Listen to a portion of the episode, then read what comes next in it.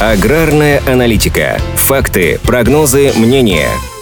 Меняющаяся ситуация в мировой экономике напрямую влияет как на отечественных фермеров, так и на доступность продуктов питания. Правительство России утвердило концепцию развития оптовых продовольственных рынков. Ключевая цель этой меры лежит на поверхности – увеличить выпуск отечественных продуктов и обеспечить бесперебойную систему поставок, при этом продукты должны быть качественными и доступными населению по цене. В первую очередь государство планирует оптимизировать нормативно-правовую базу. Изменения внесут в ряд федеральных документов, а также в ГОСТы. Это делает делается для того, чтобы сельхозпроизводители могли оптом реализовывать собственную продукцию максимально близко к потребителям. Минпромторг выдвигал подобную инициативу в 2019 году. Тогда эту систему позиционировали как необходимую для оптимизации логистических цепочек, ухода от ненужных посредников и открытия новых каналов сбыта продукции. Все эти цели актуальны до сих пор, но сейчас стали еще острее. Согласно концепции работы этой системы, оптовые продовольственные рынки должны создаваться в крупных городах или рядом с ними. Там планируется предоставлять производителям потребителям ряд сопутствующих услуг, например, по упаковке и расфасовке товара. Оптовые продовольственные рынки должны помочь малым и средним производителям, которым сложно выйти со своей продукцией на ритейлеров. Взаимодействуя напрямую, они получат эффективную площадку для сбыта и смогут заявить о себе. По мнению российского правительства, в конечном счете это позволит сбалансировать продовольственный рынок и в то же время повысить на нем конкуренцию. Многие сельхозпроизводители в целом поддерживают решение правительства, но выразили опасения, что при практической реализации могут возникнуть сложности сложности.